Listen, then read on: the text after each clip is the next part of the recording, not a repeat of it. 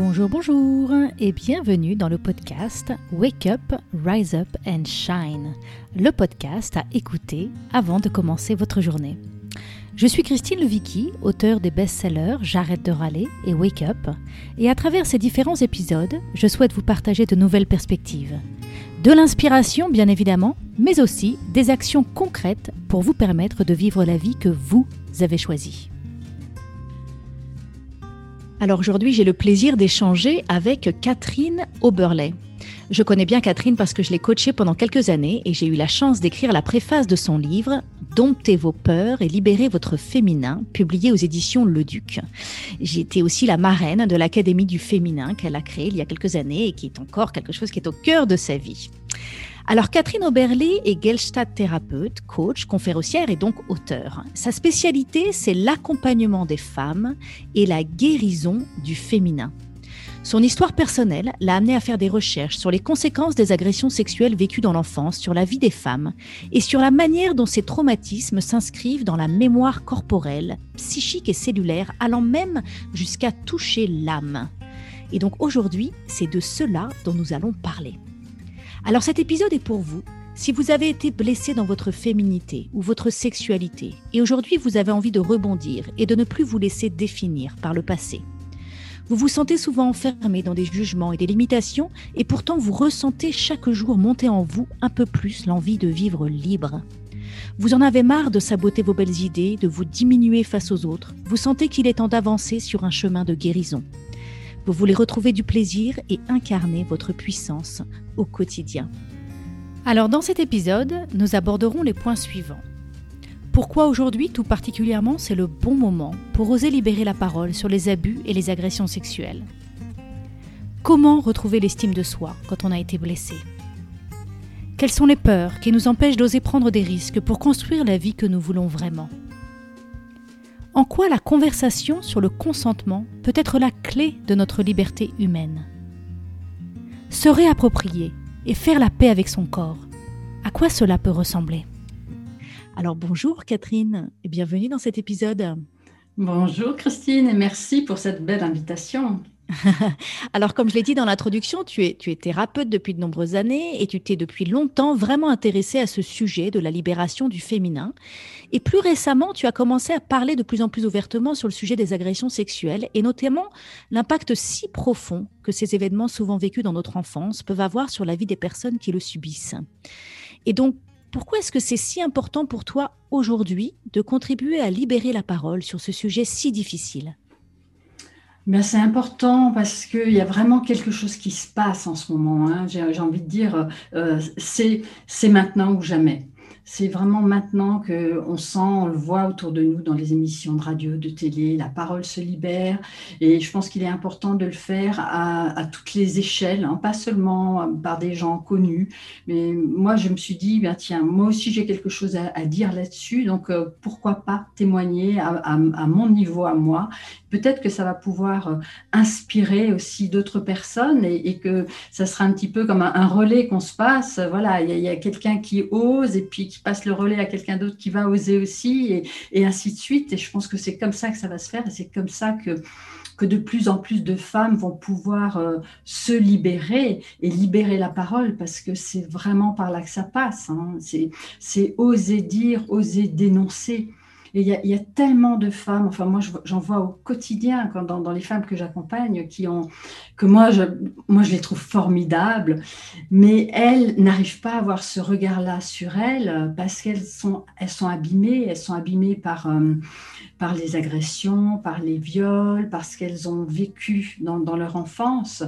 Donc, je, pense qu'il est, il est urgent vraiment de participer à ce mouvement-là pour que les femmes trouvent vraiment leur place. Mmh, mmh. Et c'est vrai que j'ai l'impression, particulièrement sur ce sujet, euh, que ça peut vraiment être puissant d'entendre le témoignage de quelqu'un d'autre et du coup de se dire ah mais je suis pas seule, il n'y a pas que moi, il y a d'autres personnes qui ont vécu ça et elles elles osent dénoncer parce que parfois, on, a un peu mis le couvercle là-dessus, sur le passé. Beaucoup de ces femmes et, de ces personnes qui ont subi ces abus et ces agressions sexuelles ont, fait preuve d'une résilience extraordinaire pour être là où elles sont aujourd'hui dans leur vie.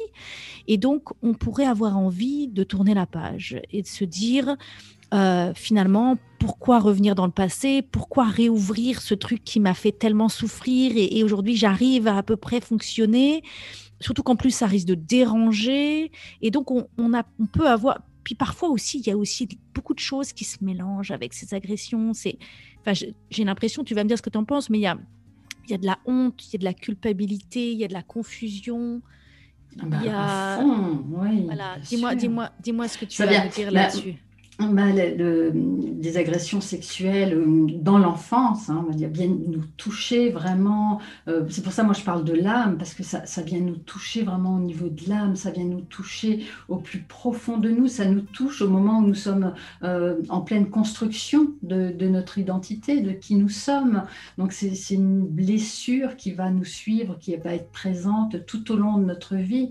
Donc effectivement, comme tu dis, il y en a qui vont qui vont faire avec quoi. C'est K1, K1, ça va, ça va aller, mais, mais finalement, enfin, ça va pas si bien que ça hein, pour certains. Enfin, moi, je, vais te partager un, témoignage que j'ai eu il y, a, quelques jours qui m'a vraiment touché profondément. C'est une femme de 80 ans qui m'a appelée et elle m'a appelée, elle m'a contactée en me disant Je ne veux pas mourir avec ça.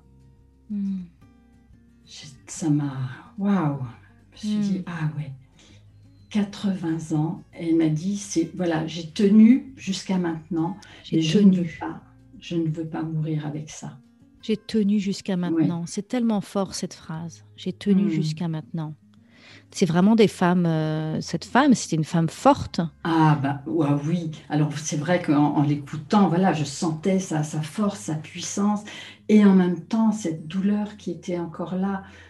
J'ai trouvé ça vraiment touchant. Donc, elle, avait envie de faire un, travail personnel. Elle avait envie aussi de, voir au niveau de, euh, de, la, justice ce qu'elle pouvait faire encore. Il y avait, voilà, il y a plein de choses qui étaient présentes. Hein. Et ça, je pense que ça vient justement du fait qu'en ce moment, ben, la parole se libère. Donc, je pense que quelque part, euh, pour certaines personnes, ben, il y a des autorisations qui apparaissent, qui se font. Et, donc la personne va se dire, déjà, comme tu disais tout à l'heure, bah, tiens, je ne suis pas toute seule. Hein, il y en a mm. d'autres qui ont vécu ça. Et il y a peut-être effectivement quelque chose à faire. Il y a mm. peut-être, et je peux peut-être faire quelque chose pour mieux vivre dans ma vie, pour réussir à m'épanouir, pour euh, qu'il y ait quelque chose qui change. Parce que bien sûr, on tient. Moi, j'ai tenu pendant très longtemps. Hein. je, je, serrais les dents Hein, vraiment très fort. J'étais, tout mon corps était, euh, était en, contraction, en pression euh, constamment. Et j'avançais comme ça. J'étais un peu le, le, bulldozer qui avançait. Alors oui, j'étais forte, bien sûr. Hein. Seulement, à partir du moment où euh, ça s'est accumulé, où en plus il y a eu un burn-out, et eh ben là, j'ai explosé en plein vol. Dire hmm. parce que c'est difficile de tenir toute sa vie comme ça. Ça hmm. demande beaucoup, beaucoup d'énergie. Et à partir du moment où on, fait un travail thérapeutique, on fait un travail de, libération de la, parole, ben, on récupère de l'énergie. C'est incroyable ce, qui, ce qui se passe. Hein. Donc, toi, toi, toi, tu as toi-même vécu hein, des agressions sexuelles dans ton enfance. et, et donc, est-ce qu'il y a un témoignage que tu souhaiterais partager avec euh, nos auditeurs et nos auditrices? Un, témoignage, tu veux dire mon témoignage de ce que moi j'aimerais dire par rapport à ça ça, oui. Ben, moi, ce que je, ce que j'ai envie de dire, surtout en ce moment, c'est euh, c'est un message d'espoir et de dire que hum, allez-y, parlez, libérez votre parole, faites le travail que vous, avez à faire parce que quelque part, ça fait peut-être partie de notre mission aussi. Hein. Si on a vécu ça, peut-être que la mission, ça sera aussi ben, de dénoncer, d'en parler, de libérer la parole, de libérer l'énergie parce que ça ne peut être que mieux après. C'est vrai que mm. sur le coup, c'est difficile. Hein, ça, je ne le cache pas. C'est parce que justement, on, préférerait ben, que rien ne bouge. Hein. On préférerait euh, serrer les dents et attendre que ça passe. Que, voilà. Mais non, en, libérant la parole, on libère vraiment notre énergie. On retrouve aussi de l'estime de soi. Parce que c'est vrai que tu as, as, dit deux mots importants tout à l'heure. C'est que les les, abus, les agressions sexuelles viennent vraiment nous toucher au niveau de la, honte et de la culpabilité. Ça, enfin, ça, vient vraiment, euh, euh, comment dire, développer encore plus cet axe de la culpabilité et de la honte qui sont déjà très souvent bien présents chez les femmes. Mais là, ça vient, ça vient remettre une, grosse couche. Et donc, passer sa vie avec ces deux, ces deux piliers-là, c'est vraiment lourd. Donc, hmm. C'est vraiment en, actant quelque chose de, de, faire un travail personnel qu'on arrive à, alléger ces deux parties-là et qu'on arrive à se, à se reconnecter à nouveau ben, à, à, quelque chose qui est plutôt de l'ordre de l'épanouissement, quelque chose qui va, être, qui va redonner de la légèreté à la vie. Donc on passe de la résilience à l'épanouissement. Oui.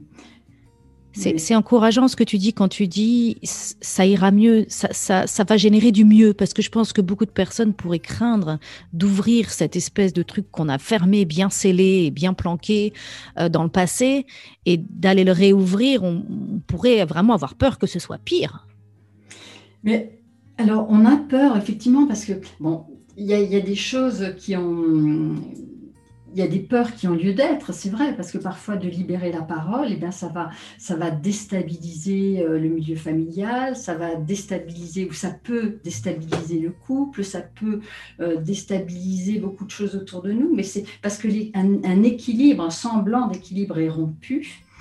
Mais ce qui se passe, c'est que après, on va, on va retrouver notre propre équilibre à nous. Et notre propre équilibre à nous, bah, ça passe par euh, reprendre confiance en soi, être fier de ce qu'on a fait, parce qu'on s'est débarrassé euh, d'un fardeau qui est souvent très très lourd à porter.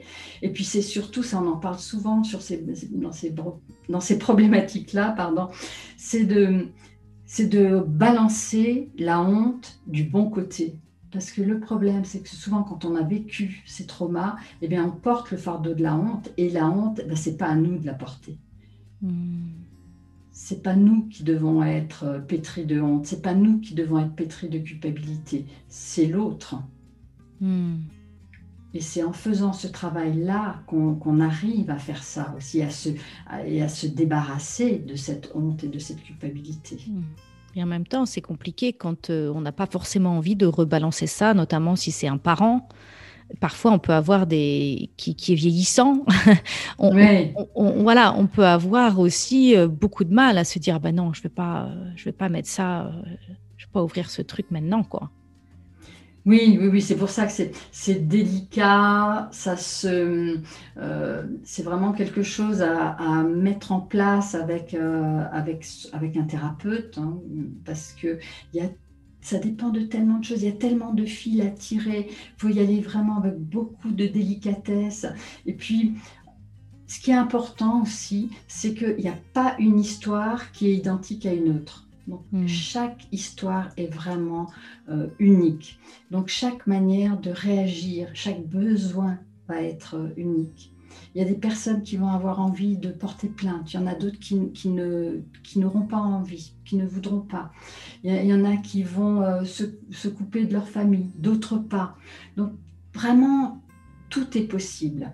Et ce qui va être important, c'est vraiment que les, les personnes puissent le faire, puissent agir en fonction de ce dont elles ont besoin, elles, ce qui va être bon pour elles. Il n'y a pas euh, une, un, message unique non plus. Hein. Hmm. Donc ça, je, faut, je trouve qu'il faut faire vraiment attention de ne pas tomber voilà, dans le piège en plus de, euh, euh, de voilà, il y, a ça à faire, il faut faire ça. Non, non, mm-hmm. c'est à chacun, chacune de, de, trouver ce qui sera bon pour elle, parce que l'idée, après, hein, c'est vrai que tu parlais de, euh, de passer de la résilience à l'épanouissement, eh bien c'est ça, il va d'abord y avoir le travail de, de, nettoyer son histoire, de la comprendre, d'avancer là-dessus. Mais en fait, le but, c'est quoi? Ben, Le but, ça va être de, de pouvoir se redonner la première place, de pouvoir se redonner euh, de l'espace et, pour pouvoir dépasser ça et pour pouvoir à nouveau se connecter eh ben, au plaisir, à l'épanouissement, à ce qui est bon dans la vie. Moi, j'appelle ça aussi goûter la vie, reprendre le goût de la vie. Hmm. Hmm. Et ça, on peut le faire une fois qu'on a, qu'on a dépassé certaines étapes. C'est vrai que ça ne se fait hmm. pas comme ça en un claquement de doigts. Il ne faut pas aller trop rapidement non plus.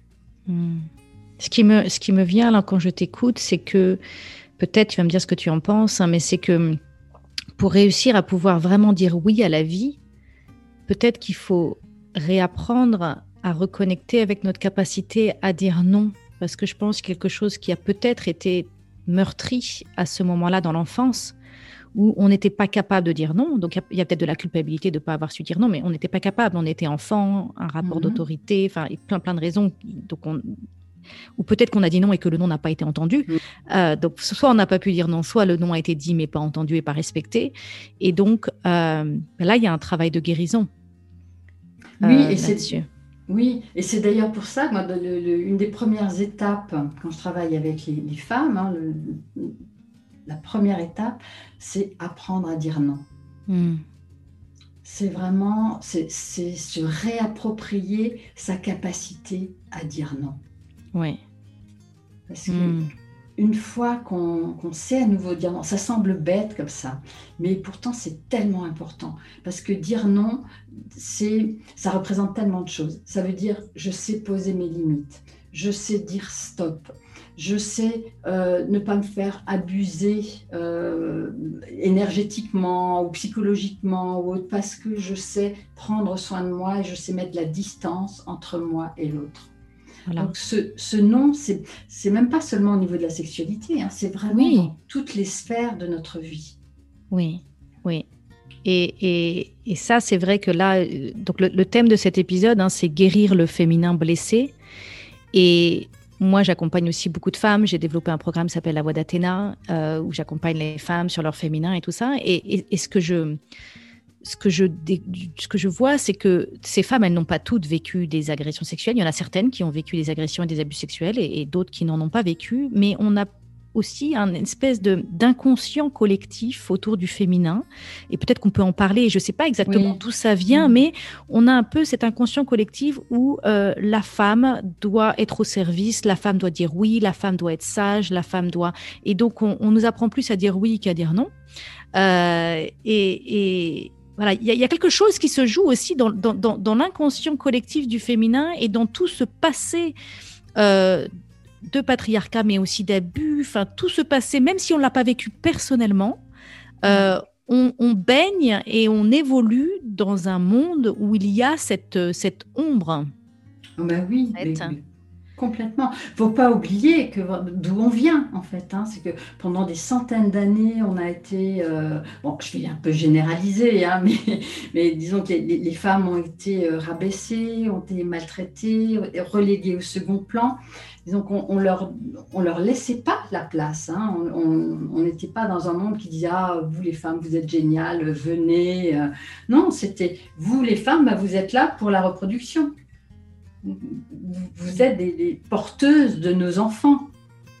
Donc il y a vraiment tout ce, regard-là qui, est en train de se, qui a changé, qui s'est transformé. Ces 50 dernières années, ça bouge. Mais en fait, il faut pas, faut, faut pas arrêter, faut pas lâcher le truc parce que c'est tellement fragile, tellement, tellement fragile. Quand je vois pour nous en France, hein, les femmes ont, le droit d'avoir un, chéquier en 1965. C'est pas très loin quand même. Hein. Le droit de l'avortement, euh, c'était en 71. Et il est toujours constamment remis en question. Hein, il n'est pas acquis. Exactement, c'est pas acquis. On doit continuer à le défendre constamment. Donc c'est important tout ça. Donc c'est vrai qu'on vient, eh ben, on vient de là, hein, on vient de, cette histoire-là, d'histoire des, des, femmes. Et c'est vrai que dans l'inconscient collectif, il y a quelque chose qui, un peu flottant comme ça, qui voudrait que, ben, que la femme soit douce, que la femme soit accueillante, euh, parce qu'elle est donneuse de vie. Euh, la, femme doit rentrer dans ces cases-là. Mais je pense qu'aujourd'hui, les femmes, elles, elles, en ont un peu marre de ça et qu'elles ont, elles ont envie d'avoir plus de liberté, elles ont envie de, pouvoir s'exprimer dans, dans, qui elles sont. mais, et d'avoir plus de liberté. Et, mais ce qu'il y a, c'est qu'elles n'ont pas encore toutes les clés. Donc c'est vrai qu'on tâtonne un petit peu en ce moment, mais il y a quand même, voilà, quand même des choses qui bougent. Et ça, c'est la bonne nouvelle. Mmh, mmh. Alors, est-ce que, est que les femmes sont, selon toi, enfermées euh, dans des peurs spécifiques? Bah, les peurs, c'est euh, c'est pas pour rien que j'ai appelé mon livre d'ailleurs Domptez vos peurs et libérez votre féminin. Euh, je pense que des, les, peurs, on, en a. Alors, et en ce moment, en plus, euh, avec le, Covid, tout ça, c'est encore, c'est amplifié. Hein. Mais on avait déjà un petit peu peur de, tout, j'ai envie de dire. C'était peur de prendre la parole, c'était peur de se montrer, c'était euh, euh, peur de, prendre un risque. Moi, je, trouve qu'on a, on a perdu un peu cette, euh, aussi cette, un peu d'audace. Quoi. On n'ose plus tellement prendre de risques. Je trouve ça dommage parce qu'on vit dans un monde qui est un peu aseptisé, en fait, où, où ben non, prendre, prendre un risque, ben, c'est dangereux. Ben oui, mais la vie est dangereuse, hein, donc par essence. Donc, ce serait un peu euh, se reconnecter à ce, à ce oser et oser se mettre un peu en danger et oser prendre certains risques parce que mm. c'est normal d'en prendre. Mais c'est vrai qu'on parlait euh, un peu en off, toutes les deux aussi, de, de la peur numéro une chez les femmes, qui est quand même la peur d'être agressée, d'être violée. Et c'est une peur finalement qu'on a, euh, qu'on a avec nous tout au long de notre vie. Et, c'est assez paradoxal avec le fait qu'on a une pulsion de vie qui fait que ben, on a envie de, on a envie de se montrer, on a envie d'être bien dans, notre corps, on a envie de prendre notre place à l'origine. Mais il y, a cette peur en fait qui vient, euh, qui vient nous museler parce que attention, euh, si, je, si on me voit ou si je prends trop de place ou si je suis trop jolie, qu'est-ce qui risque de m'arriver? Mm. Combien de fois on a entendu ça, des, femmes euh, qui, ont, qui se sont fait violer, on a dit oui, mais bon, t'as vu comment elle était habillée? Mm-hmm. Ça ne devrait pas exister. On devrait pouvoir s'habiller comme on veut, on, devrait pouvoir faire ce qu'on veut. Malheureusement, c'est pas toujours possible.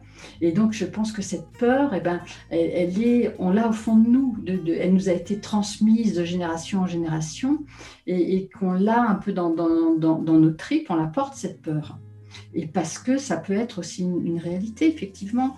Euh, tu sais bien, quand on a des, filles ados, eh ben, on, va faire, euh, on va leur passer certains messages, ben, on va quand même leur dire, ben voilà, fais attention, fais attention parce que euh, il peut se passer des choses, fais attention parce que il faut pas chercher à attiser le désir de l'autre finalement, parce que le désir de l'autre peut être dangereux faut savoir poser ses limites, il faut savoir se défendre. Ça, c'est ça, c'est ça, c'est c'est fort ce qu'on dit. Le désir de l'autre peut être dangereux. On est vraiment euh, euh, coincé dans une, dans, c'est le truc qui se mord la queue quelque part. C'est que euh, le désir de l'autre, on, le souhaite quelque part. Enfin, je veux dire, c'est beau, c'est beau d'être désiré. C'est quelque part, c'est c'est magnifique. De, le désir des des des uns qu'on peut avoir pour quelqu'un d'autre ou que quelqu'un d'autre peut avoir pour nous. Donc quelque part, on, en rêve, on aspire à ça, et quelque part, c'est un danger.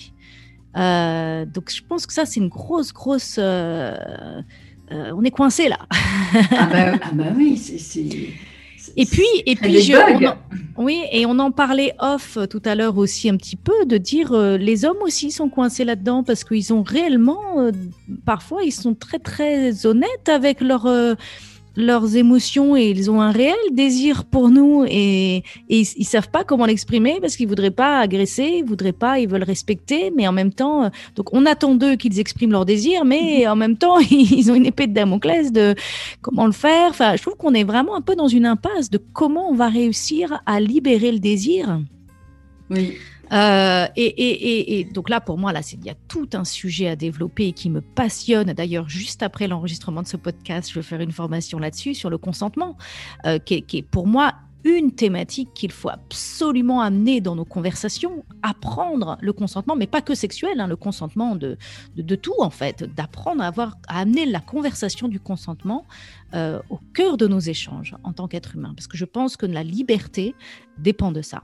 De notre capacité à ressentir notre consentement, parce que le consentement, c'est d'abord savoir, est-ce que je ressens un oui, est-ce que je ressens un non, à, quelle que soit la demande que l'autre me fait, et, apprendre à, voilà, à demander le consentement et, à entendre la réponse et à honorer la réponse. il y a toute une manière d'interagir entre nous.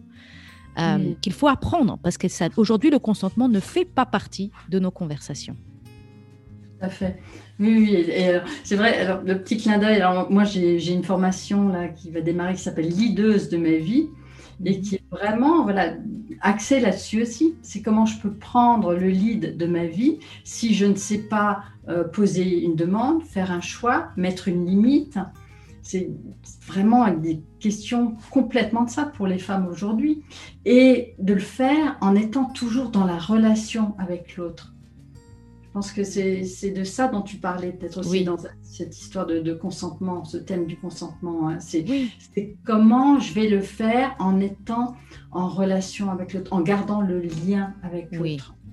Oui, parce que, l'idée, c'est pas de dire non et d'envoyer tout le monde bouler ben et d'être seul et de vivre seul. On veut pas vivre seul, on veut rester en lien avec les autres. Donc, on hmm. veut savoir se protéger, mais on veut, on n'a pas l'intention d'être seul. On aime être entouré de personnes. Euh, hmm. Et puis on a besoin des autres. Nous sommes des, êtres de relation, faut pas l'oublier. Si, si, on se retrouve tout seul, on meurt, on, on, on, perd, on perd en énergie, on, perd, on a besoin du contact, ça, ça a été démontré, mais on a besoin aussi de l'interaction, d'échanger, de, discuter avec mm. les autres. C'est primordial. Donc c'est le challenge à venir ces prochaines années, j'ai l'impression, ça va être de comment, euh, comment être en, relation avec l'autre sans en avoir peur. Mhm. Et c'est vrai que cette notion de, consentement qui, pourrait être une clé très forte de, cette mise en relation, euh, c'est compliqué quand euh, l'estime de soi a été bafouée. Euh, par le passé. Quoi. Donc comment, comment réussir à, cicatriser et à reconstruire cette estime de soi qui a été bafouée? Ce qu'il faut savoir déjà, c'est l'estime de soi, c'est vrai que ça se construit à la base en grande partie dans l'enfance. Mais après, ça fait partie justement des choses qu'on peut aussi euh, réactiver, je dirais, euh, au quotidien, dans notre vie d'adulte. Hein. Donc ça, c'est vraiment important et c'est vraiment intéressant. Et l'estime de soi, donc ça part du regard que l'adulte, les parents posaient sur nous. Hein, de, comment, comment on sentait ce regard sur nous, comment on se sentait euh, invité à aller faire des choses, comment on se sentait euh, euh, célébré quand on arrivait à faire des choses. Et donc, c'est intéressant parce qu'en ce moment, il y a tout ce mouvement eh ben, de, de, célébrer la vie, de, de, célébrer ce qu'on fait quand on arrive à le faire. Ben, c'est exactement ça. En faisant ça, eh bien, on vient rehausser l'estime de soi. Hmm. Hmm. D'apprendre à, voir en fait toutes les fois où, euh, où, on est à la hauteur de nos attentes en fait. Exactement, où on fait les choses, euh, alors je veux dire les choses bien, enfin le bien entre guillemets, parce qu'il y avait, on va pas être binaire de, bien ou pas bien, mais où on fait des choses, où on réussit en tout cas, où on fait quelque chose qui va nous faire, euh, nous faire nous aimer. Hmm. C'est de ça dont il s'agit aussi. Alors, dans, dans, ce thème d'apprendre de, à s'aimer, moi, je vois, donc j'accompagne aussi des femmes, hein, et je vois quelque chose qui bloque énormément, c'est le rapport au corps. Euh, on a tellement de jugements. quand on pense à est-ce que je m'aime, on pense vite à son corps. oui, c'est vrai. Et, et, c'est bien parce qu'on est, notre corps est, une, quelque chose de très important dans, dans, dans, dans ce qu'on est. Et donc, euh, je sais que tu parles de ce thème, de l'importance de se reconnecter à son corps. Pourquoi c'est important pour toi? Bah, déjà, à la base, quand on a vécu euh, une agression sexuelle, euh, là c'est enfant ou, adulte, hein, il y a souvent cette connexion au corps qui ne se fait plus. C'est-à-dire que soit on, a vécu euh, vraiment une, sortie de corps, hein. moi c'est d'ailleurs ce que j'ai vécu à un moment donné, hein. ça a été de je laisse mon corps et moi je m'en vais. Donc euh, mhm. voilà. Et, en fait, pendant des années, ça a été de, de, me réapproprier mon corps, ça a été de, de sentir vraiment que, que mon corps c'était moi aussi et que c'est pas quelque chose comme ça posé à côté de moi. Oui. Donc ça, veut dire aussi. J'ai écrit un article de blog il y a quelques années qui s'appelait Vivre à quelques centimètres de mon corps. Ah, eh oui. Eh et, ça, c'est fort, hein. c'est vraiment fort parce que pour beaucoup de personnes, bah, le, corps, c'est un peu comme un objet, euh, qui est un, objet à part. Quoi. Et en fait, c'est ce truc, euh, c'est ce truc contraignant qu'il faut garder en santé, et puis qui est, on a toujours l'impression qu'il est trop ou pas assez, parce qu'on a tellement de d'injonctions sur euh, à quoi notre corps est censé ressembler, que voilà, c'est toujours trop ou pas assez, quoi. Oui, et puis c'est toujours aussi, ben, j'aimerais être comme ceci ou comme cela, et ben non, je suis pas comme ça, mais comment alors comment je vais faire? C'est pas possible. Euh, et puis donc on, on alimente un, peu, on commence à, se détester, et puis on alimente une forme de, haine de soi aussi, parce qu'on n'arrive pas à, être, euh, à être comme on aimerait être dans cet idéal du moi. qui devient qui, est impossible et, donc on, est euh, ben, on se déteste voilà. Et, c'est énormément de femmes développent euh, des troubles alimentaires, ont une relation compliquée avec l'alimentation liée à ça. Euh, comme c'est tellement difficile de bien se sentir euh, dans son corps, bah, on développe des, des, troubles alimentaires. Est-ce que, tu, est-ce que tu as quelque chose à dire par rapport à ça? Ça, c'est hum, pense que souvent, ce sont des, troubles qui sont liés aussi à, l'enfance. Hein. donc, ça va vraiment chercher aussi des, des, troubles qui sont, euh, qui sont profonds. Et donc, ça touche souvent l'estime de soi aussi, hein, les, troubles alimentaires. Ça, ça, ça, ça, touche, ça se développe aussi souvent après des, agressions sexuelles. Oui.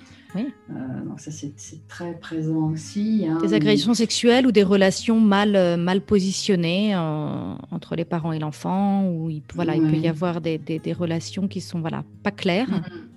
Oui, oui, oui, tout à fait. Hein. C'est beaucoup d'injonctions aussi, ou quand le regard euh, du parent sur l'enfant est, dur, ou est tout le temps dans le jugement, ou tu n'es pas assez ceci, ou tu es trop cela. Voilà. Quand ce regard-là est posé sur l'enfant, euh, surtout sur la, petite fille, hein, bah, parce qu'en fait, on a souvent tendance, quand on parle à une petite fille, hein, euh, c'est Ah, t'es jolie, ah, t'es ceci. Ah, c'est toujours, si, tu, si on est écoute bien, c'est toujours en rapport avec le physique. Mais et ce, qui est, ce qui est dingue, hein, c'est qu'en tant que femme, on continue à le faire, ça. Moi, je, je remarque à quel point, quand j'arrive quelque part, on me dit Oh, mais t'as maigri. Oh, mais t'es jolie. Oh, mais euh, j'aime bien euh, ton jean. Ou j'aime bien. Enfin, on fait mm. tout de suite un commentaire. Et c'est fou, on l'entretient nous-mêmes, ça. Ça, c'est vraiment notre. Parce que c'est notre inconscient, en fait, collectif. On a tellement appris que c'était notre apparence qui allait nous donner euh, de la reconnaissance euh, et du coup, j'ai rien contre le fait de se faire belle et d'être bien dans sa peau et tout ça, mais on le, moi je trouve que la difficulté c'est quand on le, c'est quand on le fait pour les mauvaises raisons. Oui. Voilà. Si je me, si je me sens belle et que je m'habille bien parce que ça me met en joie, pas de problème. Quand je le fais parce que je me dis comme ça on va m'aimer, comme ça on va me faire un compliment. Moi, je me souviens en, adolescente euh, d'aller à l'école et de me dire voilà quelle tenue je dois mettre pour que quand j'arrive en classe on me dise euh, t'es bien sapé. Hmm. Oui, ça prend beaucoup trop de place. Beaucoup, mm. beaucoup trop de place. C'est, Et, c'est vrai, tu as raison, hein, même euh, adulte, et même euh, quand on en a conscience, parfois on le fait encore. Donc c'est vraiment euh, faire attention à ce qu'on dit. Parce que c'est le, faire une fois de temps en temps ou une fois quand vraiment ça, ça a du sens. Bien sûr, c'est agréable à recevoir quand c'est un compliment, mais pas systématiquement et pas dans le jugement ou dans la critique. Voilà. Dans, mon programme La Voix d'Athéna, je, moi, je suis la reine des challenges. Hein. on me connaît avec le challenge Arrête de râler. Et donc, je propose un challenge autour de ça. De, de, pendant quelques jours, observer à quel point vous utilisez ce point de référence euh, quand vous êtes en train de parler, notamment à une autre femme. Euh, et, vous, et vous échangez à travers ce prisme de l'apparence physique. Oui, oui, parce que c'est très présent pour nous les femmes. Regarde pour les hommes, euh, beaucoup moins. Euh, mhm. Quand on parle à un, garçon ou un jeune homme, euh, bon, ça peut arriver, mais beaucoup moins. On va pas forcément lui dire, bah tiens, euh, t'as as de belles fesses ou t'as, ah bah t'es mignon toi. Alors que ça semble tout à fait normal de, de, le dire à, à, une fille. Ouais. Hmm. C'est hmm. aberrant quand même. Mhm, mhm, donc c'est à nous aussi, c'est à nous adultes de changer ça. Parce qu'en fait, on le fait parce qu'on l'a entendu faire autour de nous. Hmm. Donc c'est comment nous, on va dégoupiller ça pour que justement les générations d'après ne, le fassent plus. Hmm. Hmm. Et le pire, ça vient peut-être encore, et là, bon, on n'est pas là pour le voir, mais dans les cours d'école. Oui. Là, c'est terrible ce qui se passe dans les cours d'école. C'est-à-dire? Dès qu'il y a, on en est encore au stade où quand il y a, il y a, quelqu'un, une petite fille ou un petit garçon qui est un peu plus enrobé que les autres, c'est ah bah toi, ah, t'es gros, ou t'es gros, tiens, patapouf, ou euh, de mhm. donner des surnoms. Mhm, mhm. Ouais. Et comme souvent les enfants ne se rendent pas compte à quel point c'est blessant, eh ben, ils continuent. Oui, et ça n'aide pas, ça n'aide pas du tout la personne qui va être encore plus enfermée. Donc, ouais, mhm. c'est vraiment encore une fois une impasse. C'est parce que dans le fond, euh, moi, je souhaite à tout le monde d'être d'être au, top de sa forme, d'être bien, euh, de faire du sport, de, de, faire attention à son alimentation. Enfin, je, c'est bon, c'est bon pour l'humain d'être en d'être en forme. Euh, et, mais le problème, c'est que énormément de personnes euh, sont sur ce chemin mais par le prisme des régimes, par les prismes des jugements, pour les mauvaises raisons en fait. Mm, euh, euh, non pas pour euh, c'est ma vie, c'est mon corps, c'est ma vitalité, j'ai envie d'être bien dans ma peau parce que c'est super agréable d'être bien dans ma peau, mais plutôt, voilà, je, je, je, suis jamais à la hauteur, je suis toujours trop ceci, trop cela, et puis tous ces jugements et toute cette haine qu'on développe sur nous-mêmes. Moi, j'ai eu un, déclic il y, a, longtemps, hein, quand j'étais allée voir le, Dalai Lama. Et, en fait, il a, il a une, une phrase euh, très simple quand, il, parle, il parlait de son corps et il disait Mon corps, mon vieil ami. Ou ce vieil, ce, mon corps, ce vieil ami. Hmm. Et j'ai vraiment, enfin, je sais pas, la manière dont, il a, dont ça a été dit, bon, c'est Mathieu Ricard qui traduisait, hein, mais c'est vraiment ça a fait il. Je me suis dit, mais oui, mon corps, c'est mon ami, c'est pas mon ennemi. Hmm. Donc à partir du moment où j'arrive à le, à le regarder, à le sentir comme un ami, et que je vais avoir envie de lui faire du bien, ben, je vais peut-être faire attention à ce que je mange, je vais peut-être faire attention à, bouger régulièrement, à aller dans la nature, me reconnecter à la nature parce que c'est bon pour mon corps. Mhm. Donc c'est mettre en place voilà, des choses comme ça, à méditer parce que c'est bon, ça fait du bien aussi à mon corps, pas seulement à mon esprit, mais aussi à mon corps parce que ça permet de, de, détendre, de faire baisser les tensions, le stress. Donc c'est vraiment aller chercher tout ce qui est bon pour, pour, pour son corps. au début, quand j'ai commencé vraiment ma, vraie thérapie, j'ai envie de dire, pour, euh, par rapport à ce qui était des, agressions sexuelles, mais en fait, je suis allée me faire masser.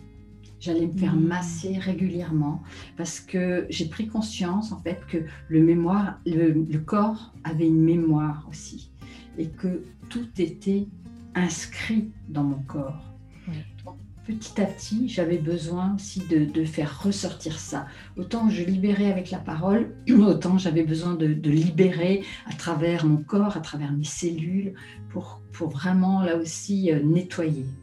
Oui. Et ça, ça je, suis, euh, je suis 100% d'accord. Moi, je, donc, je suis coach depuis 15 ans et j'accompagne énormément les personnes sur leur mindset, sur leur état d'esprit, sur euh, changer tes croyances. Et c'est vrai, hein, nos pensées, la, manière dont on pense notre vie a un impact énorme sur notre réalité. Parce que si on pense les peurs, les manques et les limitations, ben, on vit dans un monde de peur, de manque et de limitation. Tandis que si on pense les possibles, la gratitude, euh, voilà, on peut choisir de changer notre mindset. Mais ce que j'ai découvert depuis quelques années, c'est qu'en en fait, euh, on peut travailler notre mindset énormément, mais parfois le corps ne suit pas. Parce que le corps est enfermé dans des mémoires, comme tu dis, dans un vécu qui, c'est tout ce qu'il connaît. Il, ne connaît que cet ancien vécu et il n'arrive pas à sortir et, à, et, à, et à incarner euh, ces nouveaux possibles et cette nouvelle manière de fonctionner. C'est pour ça que, euh, je ne sais pas si, je t'avais informé de ça, mais c'est pour ça que dans les deux dernières années, je me suis formée et j'ai obtenu un diplôme de Sexological Body Worker.